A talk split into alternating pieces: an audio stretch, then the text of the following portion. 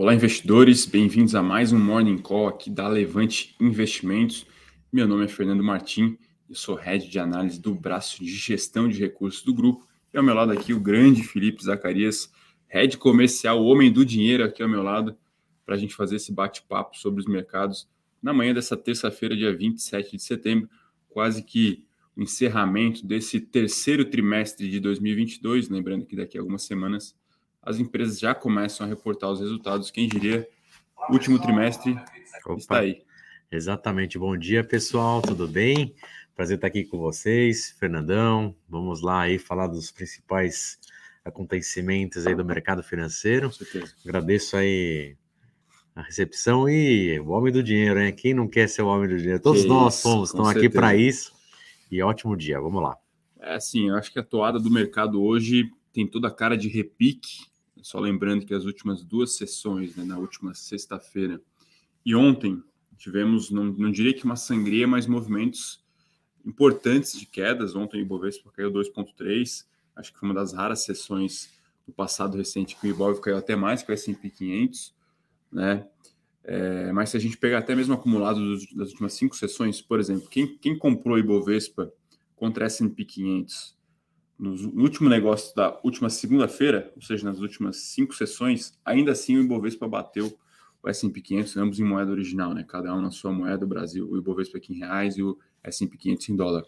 Ou seja, é, apesar de ontem o Ibovespa ter caído mais que o S&P 500, essa toada de outperform, ou seja, a performance relativa do Ibov acima do S&P 500, ela, ela tem é, sido uma é, uma realidade ao longo de todo esse ano. Né? Evidentemente, a gente entrou 2022 com uma disparidade de valuation bem expressiva, na fora, notadamente, o S&P 500 já vinha realmente fazendo high atrás de high, uhum. e aqui a gente tinha uma bolsa, queira ou não queira, amassada, segundo semestre do ano passado, a bolsa ficou realmente bastante para trás dos seus pares, seus, tanto dos desenvolvidos como dos emergentes, enfim, e aí a toada desse ano tem sido diferente a despeito dessa corrida eleitoral. Em resumo, pessoal, nada mudou, tá? De uma semana para cá. É, a grande verdade é que o último grande acontecimento que acabou mudando a tendência, ele aconteceu duas semanas atrás com a divulgação dos novos dados de inflação nos Estados Unidos, né?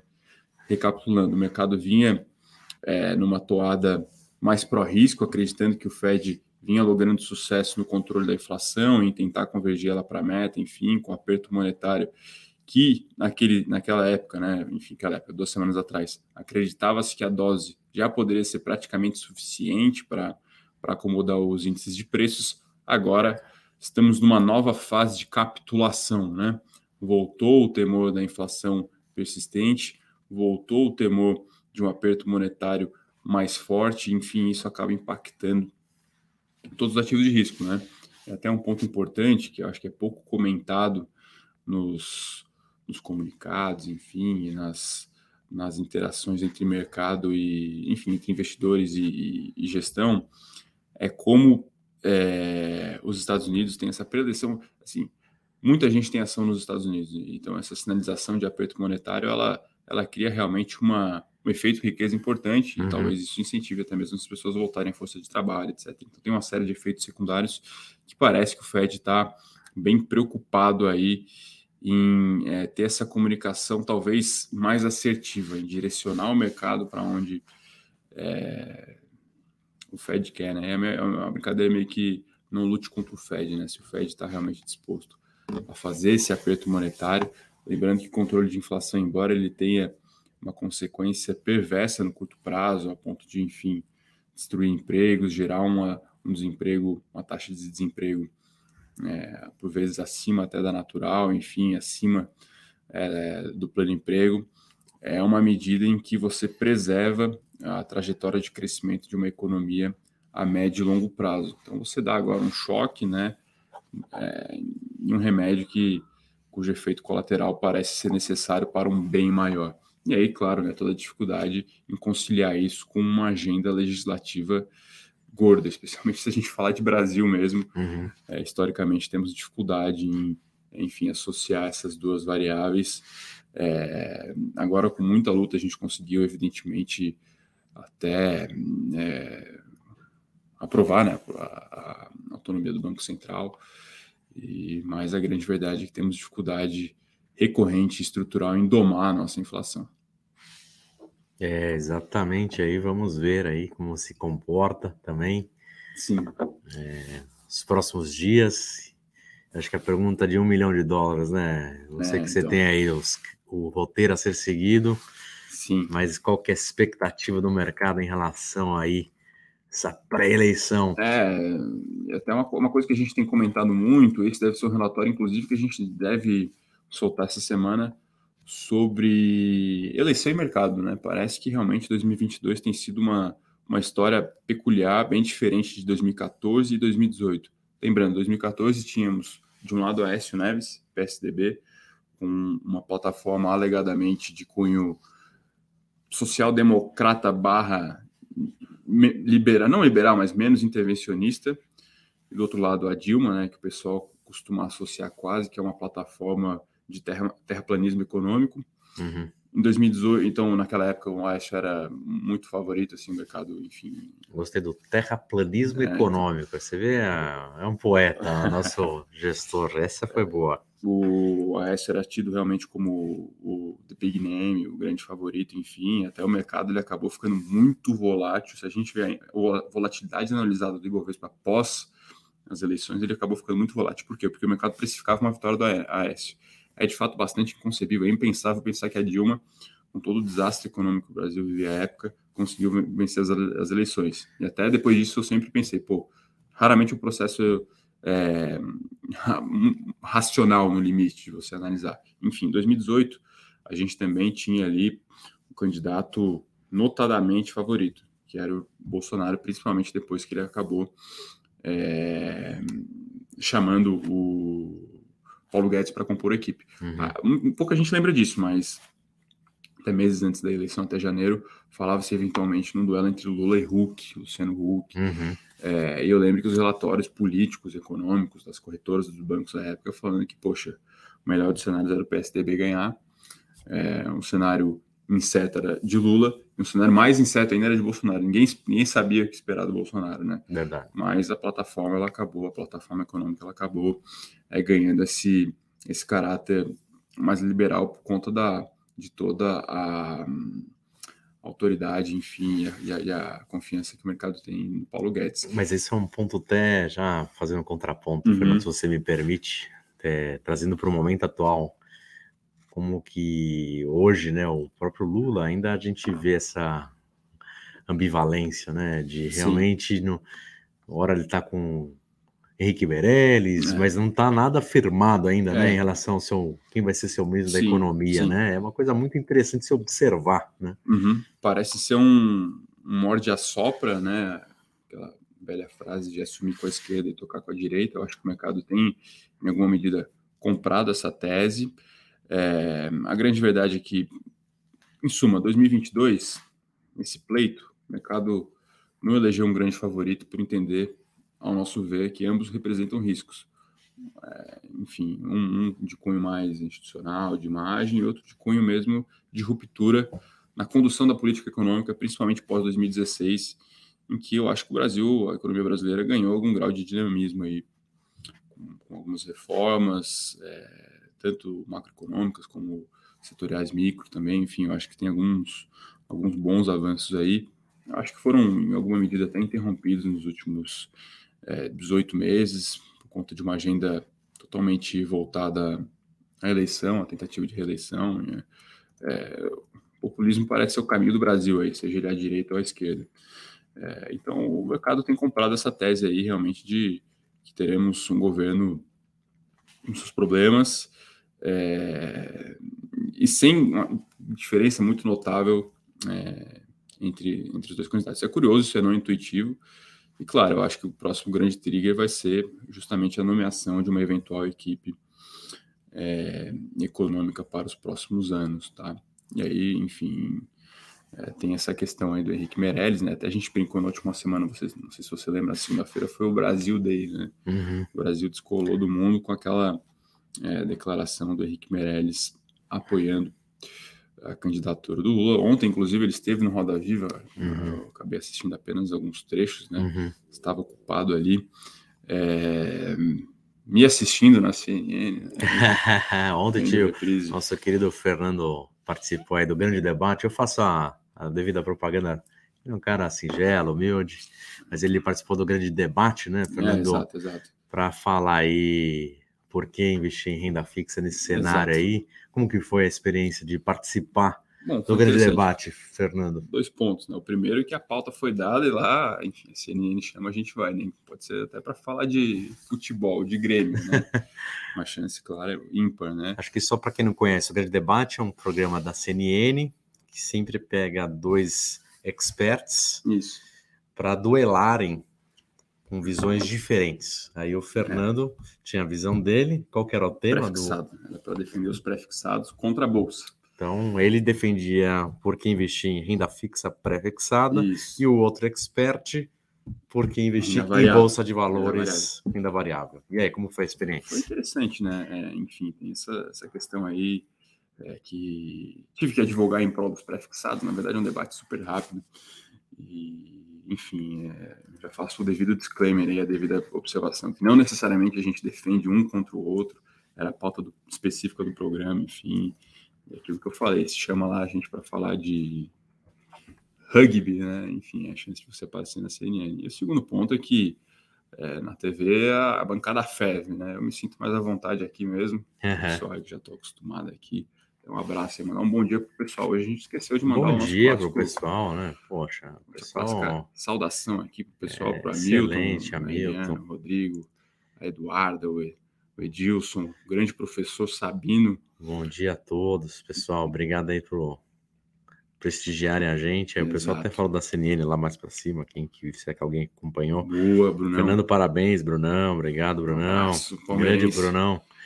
O Fernandão, ele até defende o Havaí, né? O Fernandão, é, pô, o pessoal falando aí, Fernandão defende o Havaí. Esse domingo não foi fácil. Até o Léo daqui a pouco vai dar uma brincada aí, né? Daqui o São Paulo meteu quatro no Havaí. Pois é. Vou tomar uma é. vaia depois.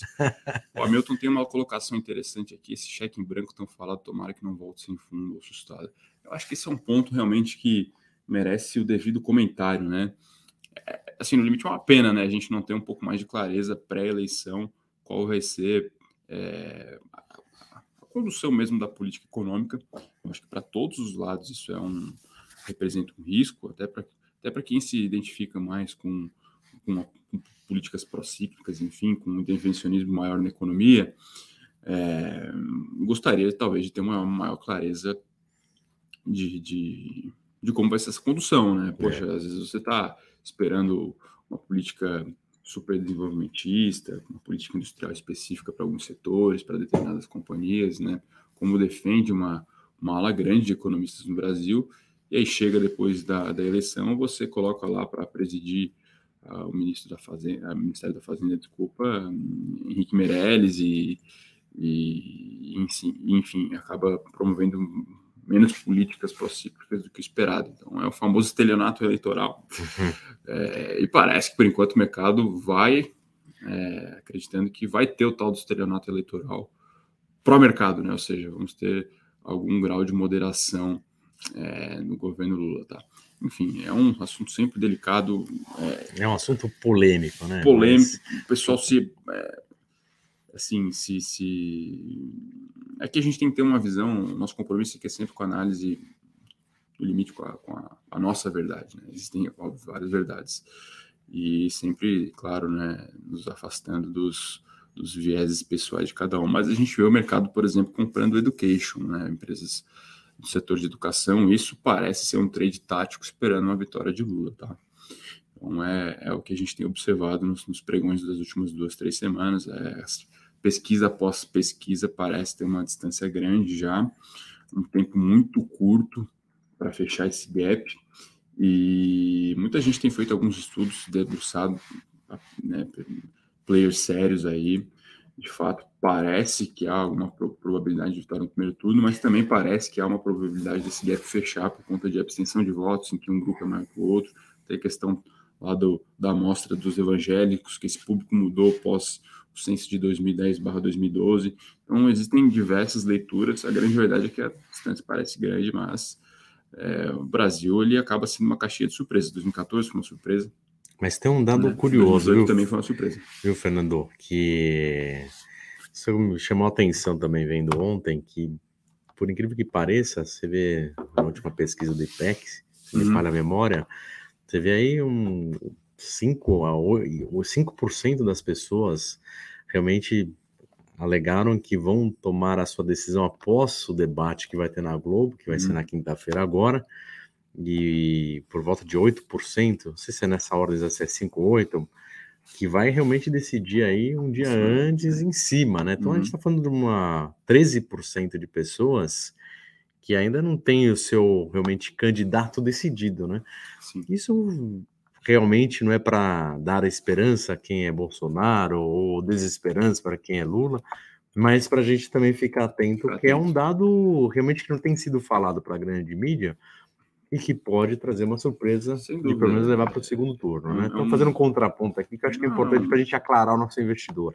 É aquela velha história do GPS, né? Essa é a leitura tudo mais constante, teremos novos capítulos é, enfim, quando você liga o GPS para ir daqui até Sorocaba, dá duas horas. e aí, claro, né, você tem um, um percalço no meio do caminho, vai para duas horas e meia. O GPS de antes que calculou duas horas estava errado. Pois não, é, pois é. Calculando ali conforme a rota daquele momento. Então, teremos alguns poucos capítulos, enfim, faltando aí o que? Cinco dias para o pleito. A grande questão é que parece ter ficado talvez curto, né? Toda a questão da, de você capitalizar os auxílios, enfim, acho que é, Bom, vamos, os auxílios, vamos averiguar. Os auxílios. Auxílio Brasil, você disse? Isso. Começou a cair essa semana, né? O Auxílio é, Brasil, né? Então, acho que vamos ver se vai ser rápido. Sim. Se essa é a intenção, né? Realmente dos bolsonaristas, enfim. Bom, ah, puxando aqui já para o lado dos, da performance dos grandes índices, enfim, só recapitulando, ontem o Bovespa recuou 2,3%, fechou na casa dos 109 mil pontos. Como falamos, foi uma performance abaixo dos índices americanos. O Dow Jones caiu 1,1, o S&P 500 caiu 1,03, Nasdaq também caiu. É, por hora, o que, que, a gente tem? Tá? Europa subindo 0,75, Nikkei Japão subindo 0,5%, China subindo 1,4%, petróleo subindo 1,7% e minério subindo 1,3%. Ou seja, a gente tem uma conjuntura favorável para risco tanto em Europa e em Ásia, e temos as commodities do tipo, né, aqui a metálica, né, enfim, o minério e a de energia, o petróleo subindo, isso tende a ajudar bem o Ibovespa por conta da composição com Petrobras e Vale. Uhum. É, uma movimentação aqui também nos títulos né, de 10 anos, né, lembrando que temos acompanhando essa escalada aí, do, principalmente do juro nominal, nos, de 10 anos nos Estados Unidos, já colando ali nos 4%. É, não muito tempo atrás a gente falava em um e meio, dois, depois três, agora estamos realmente próximos a esse patamar. Temos de agenda nessa semana, não temos grandes divulgações, eu acho que o principal, principal componente fica justamente pela divulgação da ata do Copom aqui no Brasil. Lembrando, semana passada tivemos a decisão, 1375 foi mantido, não foi dada a alta de 0,25 em que né, alguns, alguns players acreditavam, porém foi uma, um comunicado em que parte do mercado avaliou como sendo tal do hawkish, né? um termo bonito para preocupado com a inflação. É. Então a ata ela pode vir a confirmar ou não essa leitura. O mercado com certeza vai se debruçar em cima da ata. Tá? É, dois dos, dos diretores né, que participam Sim. do cupom que realmente votaram que eram a favor de subir para 14%, exato, os demais na manutenção de 3,75. É. Acho que foi uma maneira estratégica do cupom sinalizar. É. é realmente estamos atentos é. nessa possível é. possibilidade ainda de ter, sim. mas ainda remota mais. É essa é, leitura que eu é, faço, se você também, Fernando. Não, é, de, modo, de modo geral. Mostrando que estamos atentos por causa dos movimentos dos outros Exato. bancos centrais Exato. que vem aumentando. A Suíça aumentou, né? É, sim, Enfim, eu... todos os bancos centrais aumentando os juros, então a gente também tem que competir com essa taxa de juros elevada de uma certa maneira para trazer ainda é. investimento e etc. Né? Ontem a mídia especializada de mercado, lembrando que, enfim, gestores, analistas, enfim. Né? O retrovisor ele é sempre mais limpo, né? Você olhar o retrovisor. Muita gente acreditou a queda ontem, a, a puxada que tivemos nos, nos, juros do Reino Unido, né? Então, o pessoal tem feito paralelo com a situação do Reino Unido, a situação quase que estrutural dos mercados emergentes. Né? Você tem um juro que passa a ficar é, apertado passa a impactar a atividade, a moeda enfraquece, você tem realmente uma deterioração em algum grau das contas públicas, isso eleva risco. Então você vai entrando em alguma medida em alguma situação mais delicada, né? O que mais ou menos a gente vivenciou 2014, 2015, enfim, com a tal da dominância fiscal, né? Uhum. É, sabidamente temos é, isso uma ala de economistas defende, né? Um alto grau de obstrução nos canais de transmissão da política monetária, um termo bonito para dizer que a gente tem que dar doses extras de aperto para conseguir combater a inflação. É, poxa, a gente está com 13,75 de inflação agora. A inflação. De juros, só, né? Desculpa, de juros. A inflação, ela, ela só foi ceder por conta de medidas extraordinárias, praticamente, né? O CNN eu falei, o Brasil tem o perfume da inflação. Né? O cara é um poeta é, da economia. É, Esse é o nosso mestre. E, enfim, parece que a conjuntura ela ainda é um pouco, pouco delicada. E, assim, é, um outro, um outro fator que eu já queria puxar aqui é a questão da divulgação ontem do boletim Focus, que ele acaba medindo a mediana do, das instituições financeiras para as projeções dos principais indicadores de Brasil. Então, basicamente, a gente tem aí uma revisão de novo de IPCA 2022 para baixo, de 6 para 5,88%. Na verdade, isso aqui é quase atualização de modelo, né? Algumas instituições potencialmente não tinham uhum. é, atualizado ainda. O IPCA 2023 praticamente constante em 5, ou seja, o mercado espera ainda é, uma, uma, uma, uma, inflação 2023 acima da meta, né? É, que mais? É, PIB é, revisto um pouco para cima, mas basicamente 2,65 ainda, e 23 em, em meio por cento. Então, uma toada bem similar das últimas semanas, né? Claro, aquela brincadeira do GPS, né? Quanto mais próximo você vai chegando no final do ano, maior a chance de você acertar a inflação, dado que você já tem nove, agora nove meses, né? Isso, é, temos de, aí outubro. De dados revelados. Novembro então, dezembro tem três meses exato. até o final do ano. Temos outubro, novembro dezembro Mas... para projetar a sua possibilidade, né? O seu, seu, seu seu leque ali de, de possibilidades ele acaba ficando é, bem menor, você passa a ter mais confiança nas suas projeções. Mas em suma é isso, tá, pessoal? Acho que vai ser um mercado aí é, de repique hoje. Desempenho na Europa, na China, das commodities indica é uma abertura mais encorajadora para o nosso índice aqui. Uhum.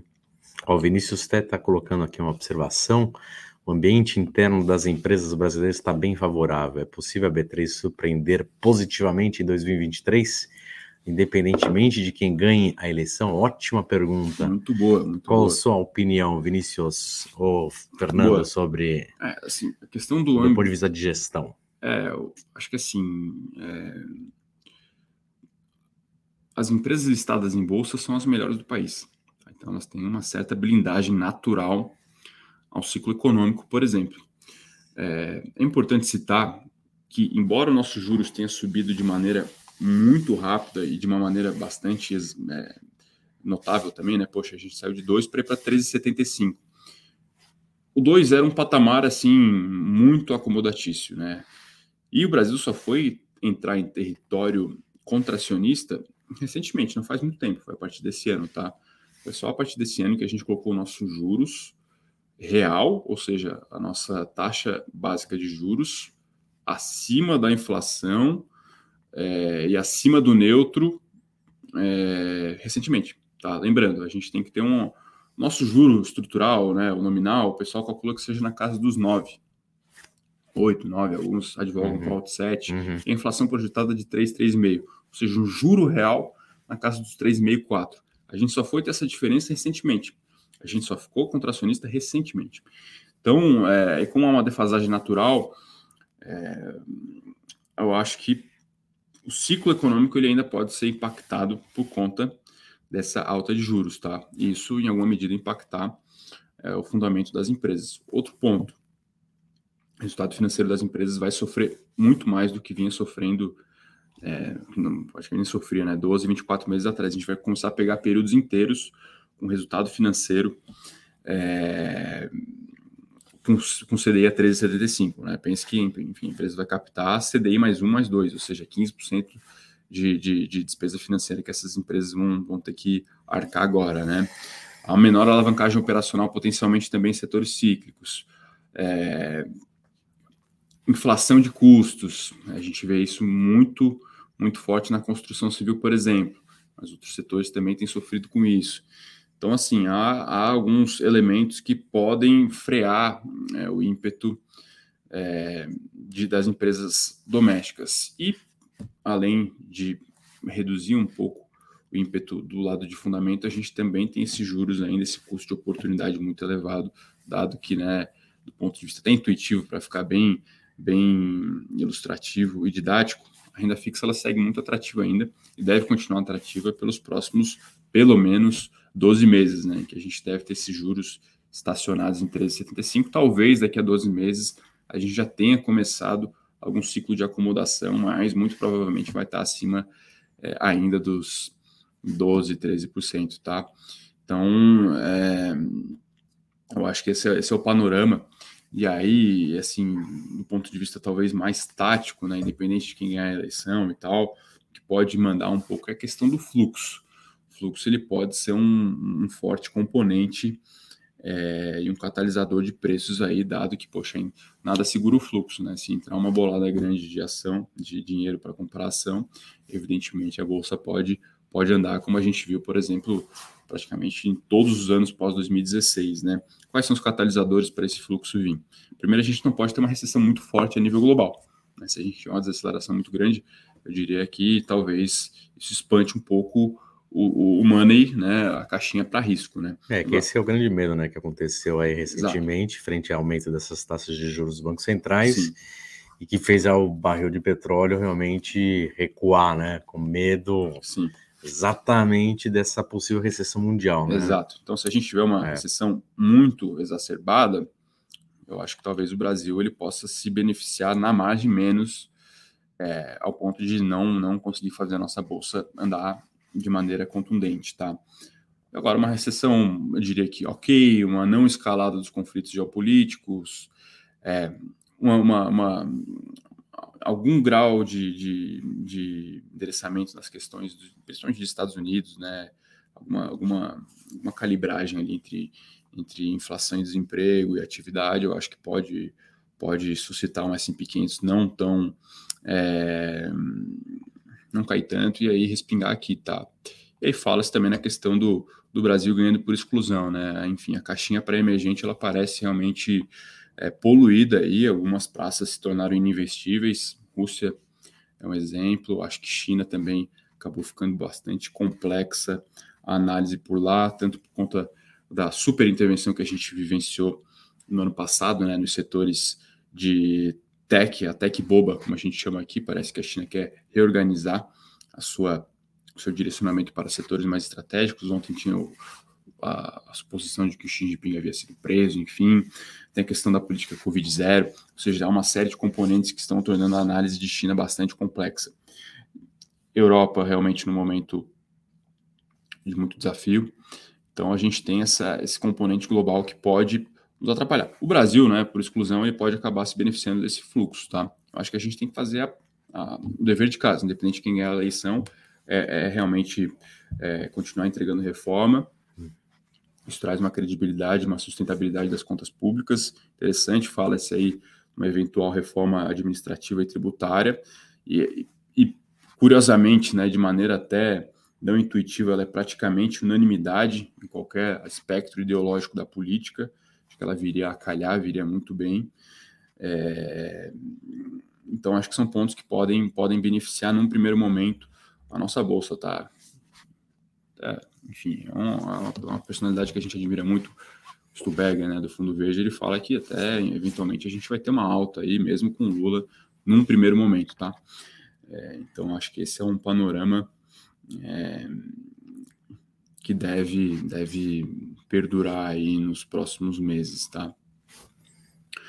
Enfim, mas é uma Excelente. pergunta muito boa, né? E, poxa, a gente não tem a resposta. Se a gente tivesse Felipe muito provavelmente não estaria aqui, estaria lá em Ubatuba agora, só ia deixar a ordem lá e ia estar tá pegando onda. Né? Essa é a pergunta de um milhão de dólares. Exato. Mas por isso que a gente fala do ponto de vista de gestão e carteira administrada, que Sim. é o que a gente faz aqui, viu, Vinícius?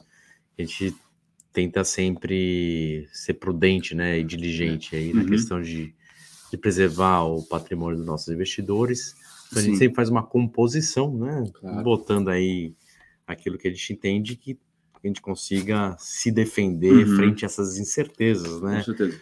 Então, a gente sempre tem uma parte relevante aí do nosso portfólio das carteiras que a gente tem é, em renda fixa, não tem como Sim. você menosprezar, vamos dizer assim, a questão de uma de um juros tão elevado, né, uhum. Fernando, de 13,75, e para que você vai correr risco às vezes desnecessário se você pode estar tá tomado numa é. taxa de juros linkadas aí a tesouro direto, que a gente coloca Sim. nas carteiras, ou também CDBs, que uhum. a gente consiga ter aí também protegidos com FGC. Então a gente faz uma composição das carteiras é, significativa em renda fixa, que está dando esse retorno aí super interessante, balizado aí na faixa desses 13 para cima, né? Tem até CDBs pré-fixados de dois sim. anos, de 14%, uhum. que a gente até coloca, a gente não gosta de ficar tão alongado, sim, né? Sim, em pré-fixado, mas é importante a gente entender da importância dessa diversificação e a gente vai é, adequando, uhum. né? Como você bem falou do GPS, né, Fernando? Uhum, uhum. Acho que essa é uma grande preocupação que o próprio Fernando tem na hora de fazer a composição. Não, com certeza. É, acho que assim, a história nos mostra que é muito difícil você acertar em que ponto do ciclo econômico você está e como vão se comportar as devidas classes de ativo é, daqui para frente, tá? Claro, evidentemente a gente tem um cenário base na nossa cabeça, tá? a gente é, monta a carteira pensando nessas probabilidades. Tá? Vou dar um exemplo aqui. No começo do ano, a gente já zerou é, aplicações high beta, por exemplo, Bitcoin. A gente não queria estar exposto a isso. Outro exemplo, a gente não queria estar exposto à Bolsa Americana. A gente achava que podia ter uma correção forte. Zeramos. Ação Brasil, a gente via alguma, alguma, algum desconto, alguma, alguma, alguma atratividade. Reduzimos a exposição, mas mantivemos é, a, nossa, a nossa alocação em ações Brasil. E aí, claro que até mesmo dentro das classes de ativo, a gente também faz essa composição, né? Dentro da, das ações, a gente tem uma cabeça hoje bastante de velho investing, de ações líderes nos seus setores, com diferenciais competitivos claros. É, eu sempre falo os nomes aqui, enfim, não são nomes nada sexy, tá? são nomes realmente de empresas quase que antiquadas, vai. Mas que a gente vê ali uma clara geração de valor ao acionista e, e case que a gente ficaria bastante confortável caso o mercado ficasse fechado por um prazo longo de tempo, tá? Dentro da renda fixa, da mesma forma, a gente segue bem mais alocado em renda fixa pós-fixada, por achar que ela oferece uma boa relação risco-retorno, né? o juro ele deve continuar elevado e rendendo acima da inflação, que acaba sendo de fato, né, acho que o mais importante, né? E é isso, assim, se você pegar um, é, até a título de comparação, um perfil moderado na Suíça ou nos Estados Unidos ele é muito diferente do perfil moderado no Brasil. Uma praça desenvolvida, a gente está falando de uma carteira meio a meio, renda fixa, renda variável. Aqui o perfil moderado ele pode se contentar com um 80-20, por exemplo, que você muito provavelmente vai, vai lograr sucesso e vai ter uma rentabilidade é, mais do que adequada para o seu patrimônio sem correr grandes riscos, tá? 80-20 explica para o pessoal, ah, né? Acho que é importante, 80% em renda fixa Isso. e 20% em renda variável. Isso, evidentemente a gente vai brincar, dentro do 80% não é totalmente pós, tem ali desde é, pós-fixado puro, né? As LFTs ou fundos DI, com alguma parcela também em pós-fixados do tipo CDB, que acabam sendo interessantes, é, uma parcela em pré, uma parcela também em crédito privado em alguns poucos ativos que a gente gosta. Recentemente a gente entrou, por exemplo, nas CRAs da Irani, entramos nos CRIs da MRV, entramos nas debêntures da Movida, só papéis realmente de alta qualidade. É, e são papéis muito interessantes, que é essa é uma análise que a gente faz, Sim. e o Fernando, como gestor também, uhum. Por exemplo, o CRA, super legal de ter na nossa carteira, uhum. reduz a questão da carga né, tributária, Sim. porque o CRA, como vocês sabem, é isento de imposto de renda para pessoa física, então uhum. são mecanismos é. interessantes para você potencializar os retornos da carteira. Exato, exato. No final das contas é compor time, né? Enfim, não é da all-in, é, não é só porque a gente achava que isso não era esse desafiador que a gente ia zerar a ação, é, enfim, você meio que toca ali um, uhum. um, um transatlântico você vai ali aos poucos calibrando. E a história nos mostra os grandes os grandes estudos acerca de mercados nos mostra que o segredo é justamente esse, né? Você ir fazendo aportes recorrentes ao longo do tempo, em diferentes classes de ativo e se mantendo fiel à estratégia. Aqui a gente tenta, em algum grau, fazer esse, esses, é, esses três um pouco mais táticos, tá? Até só para finalizar, o nosso, a título de curiosidade, enfim, o nosso cenário base é esse, é juros estruturalmente elevados, é, inflação no Brasil ainda salgada, né? é, cenário desafiador para renda variável, mas o Brasil, em alguma medida, blindado, em alguma medida, novamente, a todo esse cenário, tá? Eu já vou costurar aqui com a pergunta do Adilson, o mercado, é, mercado precificando né, uma vitória do Lula, disse que ele não vai respeitar o teto de gastos. É, eu acho que a aposta é de que vai ter uma revogação, mas uma nova regra, tá, Adilson? Eu acho que a minha interpretação, essa é a bet hoje, essa é a aposta do mercado. É, enfim, eu acho que o mercado não vê tantas diferenças assim entre os dois candidatos por conta da ruptura, talvez, do teto que começou a ser rediscutido a partir de, se eu não me engano, até setembro do ano passado, né? Teve a questão dos precatórios, etc. Então, eu acho que teve ali uma, uma perda de credibilidade e ela vai ter que ser agora reconquistada. A gente torce que ela, que ela consiga ser, tá? Como que se reconquista? Tem uma regra, regra fiscal uhum.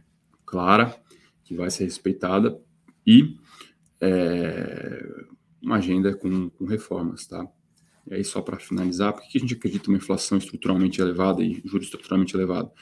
Bom, parece que a gente vai ter aí é, ajustes de funcionalismo público no primeiro momento, é, a gente vai ter talvez é, esse crescimento do salário mínimo acima da inflação, isso também parece botar um pouco de gasolina na inflação.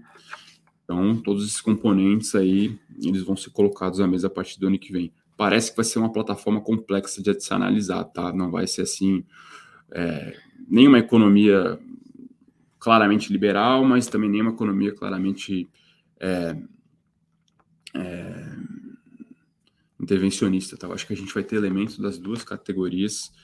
É, vamos ver, vamos ver se conseguiremos manter algum grau de institucionalismo, que eu acredito que no longo prazo ele é o mais importante, tá? Essa é uma teoria legal institucionalismo, né? Que é como o poder das instituições consegue explicar o sucesso econômico de determinadas nações. Aqui é segurança jurídica, né? enfim, o bom andamento aí da, das nossas instituições, sejam elas jurídico, econômico, enfim, são as regras do jogo, né? Até as regras do jogo elas serem respeitadas. Esse é o ponto, talvez, da, do, do, do, da regra fiscal do teto de gasto. Tinha a regra clara e deram um jeito de burlar, poxa, isso tem uma perda de credibilidade é bem, bem expressiva, tá? Bom, acho que é isso, né, Felipe? Quase 40 minutos de call aqui, acho que a gente conseguiu passar pelos principais pontos. Reitero novamente, é, hoje deveremos ter uma abertura encorajadora, minério para cima, petróleo para cima, e as bolsas lá fora, Europa e China, amanhecendo também no verde. Exatamente. Vamos ficar tão atentos aí nos próximos dias, muito preciosos, exato, e temos exato. aí debate, e, obviamente, as próprias eleições ah, que serão. Dois lembretes. Depois eu finalizo ah, com a ah, pergunta boa, da Dilson. Semana, a partir da semana que vem, teremos um bate-papo semanal. É isso mesmo, Felipe? Se quiser. Claro, lógico. Na verdade, é um, é um programa que a gente está lançando aqui na, na Asset, exclusivo aí até para vocês que estão na nossa rede, é, tanto do Infinity e também clientes nossos da Asset. Sim que realmente tem acesso aí dessas entrevistas que eu vou conduzir com executivos, CEOs é, de grandes empresas, tá? Uhum. Exatamente porque grande parte dos nossos investidores e quem nos acompanha aí é, são do ramo de negócio, empreendedores, também uhum. temos médicos também que são super importantes e é muito legal essa visão realmente de quem vive o dia a dia é, de empreendedor e conduzindo uma empresa nesse cenário de incerteza. Então eu vou entrevistar na terça-feira que vem, às 7 horas da noite, a gente inicia o programa Papo que Enriquece, que vai ser aí a priori a cada dois meses, tá? É, a cada dois meses que a gente vai sentir uhum. como vai ser questão de agenda. E o primeiro entrevistado, uma pessoa que eu tenho a honra de conhecer, maravilhosa, que é o Fernando Perry, fundador da Vivenda do Camarão. Ele que veio aí realmente de uma família de classe média, é, a sua mãe era comerciante, seu pai taxista, e ele fez aí esse império que é a Vivenda do Camarão, que é super legal a história de sucesso. Ele tinha um contêiner de camarões congelado, não sabia o que fazer, aí montou esse restaurante lá em Moema. Então tem histórias assim incríveis de empreendedorismo e com uma visão rica de quem vive o dia a dia do empresário. Então a gente vai agregar isso só para vocês que estão aqui com a gente, seja do Infinity ou que são aí da nossa asset, para ter acesso a esse bate-papo rico. Esse é o nosso. É, e aí, é, não, e o seu papo? Eu falei que você era o homem do dinheiro. Né? o segundo ponto aqui é que na próxima segunda-feira É, a gente vai ter um bate-papo bem legal também. Eu, o Felipe Berenguer, que é o analista político aqui da casa, na verdade, do braço de, de research, de pesquisa é, B2B, né, para, para negócios, enfim, o Levante Corp, e o estrategista-chefe também do Levante Corp, que é o Gabriel Floriano, dos economistas, eu diria que é, mais, mais, mais brilhantes aí no, no mercado de research é, no Brasil nesse momento. A gente vai debater justamente o primeiro pregão pós-eleição. Eu sei, eu sei que o pessoal está cansado de live, está cansado já desse, é, dessa forma de interação, mas acho que esse, esse vai ser um, um, um bate-papo bem interessante é, sobre as nossas primeiras impressões acerca é, do resultado pós-eleições. Vamos ter o primeiro pregão, potencialmente uma eleição já praticamente definida, enfim, então acho que vai ser importante todo mundo conferir é, próxima segunda-feira às 5h30. Aí, Adilson, é só para finalizar aí a questão da disparada do dólar.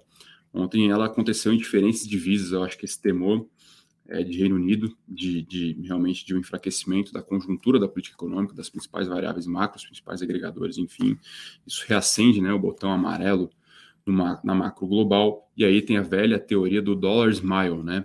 O que, que é a dollar smile? É, se a economia americana está muito forte, o pessoal compra muito dólar para receber o dividendo lá, etc. Os ativos estão performando muito bem, enfim, há uma geração de valor.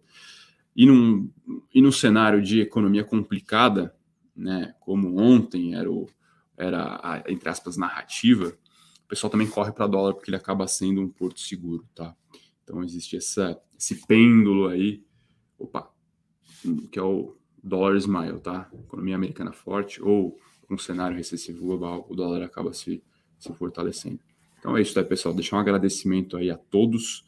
Enorme prazer estar aqui, 42 minutos de call, espero que tenha sido aí é bem proveitoso para vocês. A gente sempre sugere parcimônia nos negócios aí. Claro. É... Então é segunda-feira a sua live. Que horas que vai ser? 5 e meia. 5 e meia, então. Pós-pregão, pessoal. Fernando lá. Martim aqui presente. Felipe Beringer, nosso grande expert da área de research de política, e o nosso economista-chefe também da área de research, o Gabriel Floriano. Não percam com essa visão triangulada, né, do uhum. ponto de uhum. vista de economia, do ponto de vista de política e do ponto de vista de gestão. Acho que vai ser muito é, rico. Mas ali só vou fazer intermediação, vou deixar. Ah, ele, é, ele, é, ele é humilde. E na terça-feira, como eu disse para vocês, tem o papo que enriquece com o nosso querido Fernando Perry, fundador e CEO da Vivenda do Camarão, às sete horas da noite. Não percam também. Então uhum. é essa nossa nosso convite para vocês. É isso, pessoal. Forte abraço, bons negócios e até mais. Abraço.